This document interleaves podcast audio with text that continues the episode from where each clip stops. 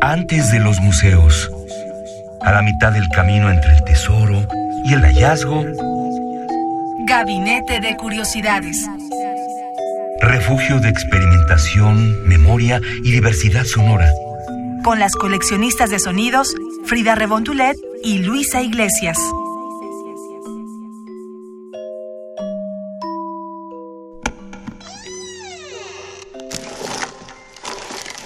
De archivo.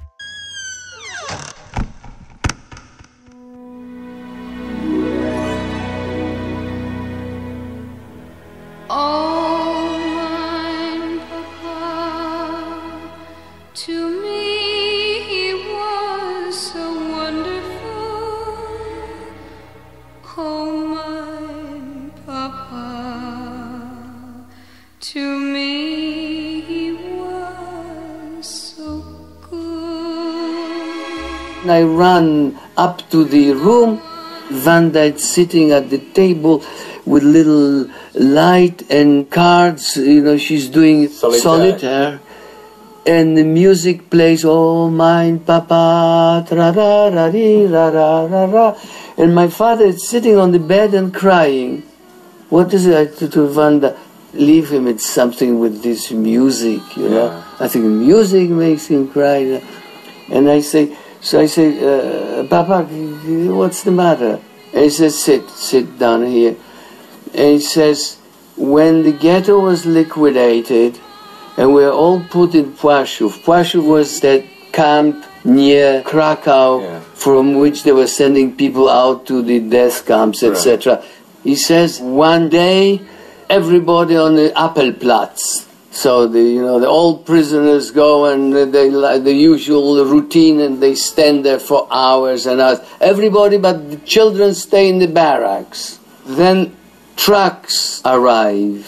They start getting the children out of the barracks and loading them on the trucks. The people start swaying and murmuring and crying and screaming and tearing hair o- of their heads and lying down, he said, like uh, worms around me.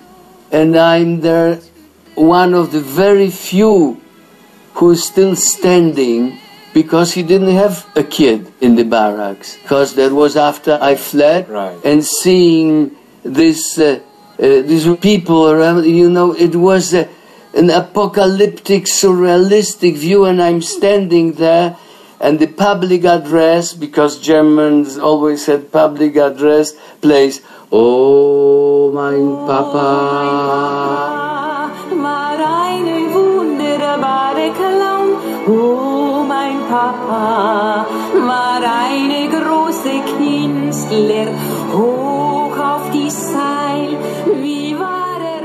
Bienvenidos a Gabinete de Curiosidades. En esta ocasión estaremos hablando de la música que en algún momento de la vida a ciertas personas, a personajes, a naciones les hizo pensar en la posibilidad de sobrevivir y también como un como esperanza ante el terror de lo que fue la Segunda Guerra Mundial, muy específicamente. Y lo que estamos escuchando fue a Roman Polanski en el documental Romance Polanski a Film Memoir de 2011. Lo pueden encontrar en varios sitios web. Aquí tenemos un fragmento. Y bueno, él contaba en, el- en lo que escuchamos, lo menciona en inglés. Dice que fue un evento cuando sus padres lo visitaron, él los alojó en un hotel. Cuando llegó al hotel para verlos, su papá estaba llorando profundamente en la cama, a oscuras, y sonaba esta música que pudimos también escuchar al inicio, la que decía, oh my papa. Y le decía, papá, ¿qué pasa? ¿Qué, qué está pasando? ¿Por qué lloras? Y el papá le dijo, siéntate, ¿no? Y le dijo, mira, cuando tú eras pequeño y estaba pues ahora sí que la invasión nazi, tú recordarás que fuiste enviado lejos de nosotros, pero en ese momento en que estábamos en los campos de concentración, se llevaron a los niños, los alejaron de nosotros y pusieron esta canción que decía, oh, mi papá, ¿no? Los alemanes se las pusieron con, con toda la intención del mundo y las personas se revolcaban, se estaban desesperados al ver que sus hijos estaban siendo apartados ellos para llevarlos a los campos de exterminio. Y dice, yo fui el único, bueno, de los pocos hombres, personas que quedamos de pie, porque yo sabía que no tenía ningún hijo que, que estuviera yendo a estos campos de concentración, pues tú estabas afortunadamente a salvo. Así que esto es lo que con lo que arrancamos Gabinete de Curiosidades. queremos que nos comenten también en las redes sociales, puede ser en arroba Radio UNAM o en Facebook también nos encuentran como Radio UNAM ponen el hashtag Gabinete de Curiosidades y coméntenos cuál es la música que les ha dado esperanza en la vida. Y ahora vamos a escuchar algo también que tiene que ver con Roman Polanski, este director de cine polaco, que fue sobreviviente, como lo decíamos, de la era nazi y es por ello que se inspiró en su propia vida, como en la vida del pianista Vladislav Spielman, también superviviente judío del Holocausto durante la Segunda Guerra Mundial y para la realización de esta película, pues se basó en estas dos historias, la de él y la del pianista. Que bueno, la película la encuentran así, por si no la han visto, el pianista de 2002. Este pianista de quien hablamos, Bradislav Spielman, sin duda tuvo que superar muchos, muchos obstáculos para sobrevivir día a día a la invasión nazi y uno de ellos fue preservado en la historia. Cuando él estaba buscando comida tuvo que salir de su escondite y llegó a una cocina, era como una especie de casa, pero él llegó a la cocina y mientras estaba hurgando entre los trastes, escombros, latas y demás, un soldado alemán lo encontró y él dijo, pues mi vida acabó aquí, ¿no? Entonces lo encontró, el pianista lo que le dijo literalmente fue, haz lo que quieras conmigo, o sea, no hay, no hay esperanza. Y el oficial le preguntó, bueno, ¿tú qué haces? ¿Qué profesión tienes? Él le dijo, soy pianista. Empezaron a caminar por la casa y en la habitación de al lado encontraron un piano. Un piano que fue afectado por la humedad del lugar y del tiempo. Y el soldado alemán le dijo, toca algo. Y entonces aquí va a entrar una cita de Vladislav, que será leído por Bananuche, para que no esté todo en mi voz en este gabinete de curiosidades. Les recuerdo que Luis Iglesias está en una misión periodística, pero sigue aquí con nosotros en Gabinete de Curiosidades. Así que escuchemos esta cita a Vladislav Spielman cuando se encontró con el soldado nazi. Cuando puse los dedos sobre el teclado me estremecí. Así que esta vez iba a comprar mi vida tocando el piano. Hacía dos años y medio que no practicaba. Tenía los dedos engarrotados y el piano había sido afectado por la humedad, por lo que las teclas oponían resistencia a la presión. Toqué el nocturno en do sostenido mayor de Chopin. Cuando terminé, el silencio parecía aún más tenebroso y siniestro que antes.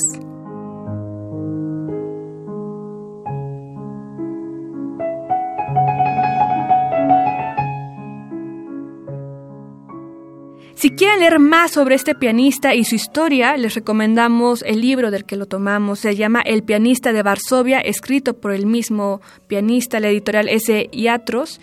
Y escuchemos en este gabinete de curiosidades el nocturno de Chopin bajo la interpretación del propio Vladislav Spielman.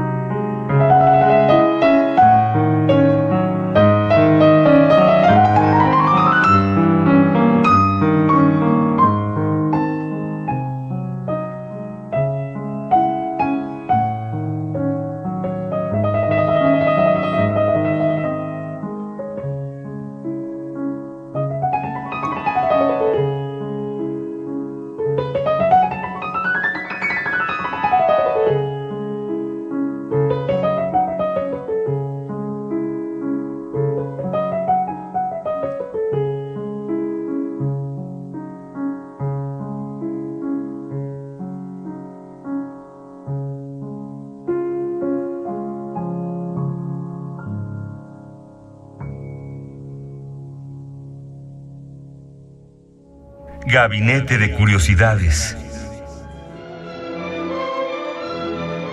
Comenten con nosotros en redes sociales, en Facebook y Twitter como Radio UNAM con el hashtag Gabinete de Curiosidades, qué música les ha hecho tener un halo de esperanza, seguir luchando en esta vida, en un momento, qué música pueden recomendar ustedes para para momentos como en los que vivimos en estos tiempos, por así decirlo, ¿no? En el que la unión entre nosotros y crearnos como mejores personas es muy valioso y tenemos que fomentarlo. Para cerrar este gabinete de curiosidades, seguimos en la Segunda Guerra Mundial. Este programa se ha enfocado en este periodo eh, histórico. Y bueno, lo sabemos, bajo el asedio de las tropas nazis en Leningrado, el ánimo de la gente de ese lugar estaba decayendo cuando en las calles, en la radio y en varios espacios públicos comenzó a sonar de forma de verdad que contundente la séptima sinfonía de Dmitri Shostakovich. Él fue uno de los protegidos rusos porque era un artista importante, combatir a los nazis y le dijeron, no, tú no puedes, este, porque eres casi casi patrimonio de nosotros. Y fue, bueno, pero él lo pudo lograr con su música. Y fue el 9 de agosto de 1942, en mitad de los bombardeos y la hambruna, cuando 15 músicos en en condiciones malas, realmente de forma física y anímica, celebraron un concierto que sería histórico. La misión de esta música, de esta pieza, era la de mantener la moral de una ciudad arrasada que les diera unión para combatir a las tropas nazi. Y entonces, con altavoces en toda la ciudad, en todos los locales, lograron que la música esta pieza de Dmitri Shostakovich llegara hasta las líneas enemigas y les pudiera decir como su, su punto, ¿no? Así de, órale, aquí estamos nosotros para no dejarnos y también como sentimiento de unidad ante los otros. Y este evento conmovió a la población y la orquesta de estos 15 músicos continuó hasta enero de 1944 para seguir fomentando esta unión entre su población. Así que nuevamente la música aquí les había salvado la vida. Y con esto nos despedimos. Esperemos que este gabinete de curiosidades les haya también ayudado a reflexionar y a pensar en que mejores mundos son posibles siempre y cuando nosotros estemos construyéndolos día a día. Así que nos despedimos con la séptima sinfonía de Dmitri Shostakovich, con la Orquesta Filarmónica de Leningrado, dirigido por Ravinsky. Pasen excelente día y también pueden descargar el podcast y visitar la página de internet donde estará nuestra información de Gabinete de Curiosidades en www.radionam.unam.mx. Yo soy Frida Rebontulet y nos escuchamos en el siguiente gabinete.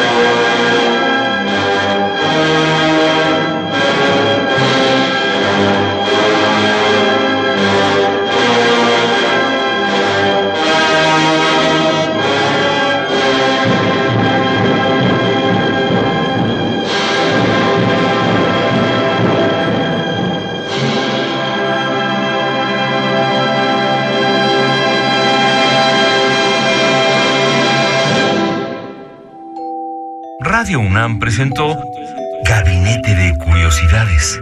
Refugio de experimentación, memoria y diversidad sonora. Dispara tu curiosidad en la próxima emisión.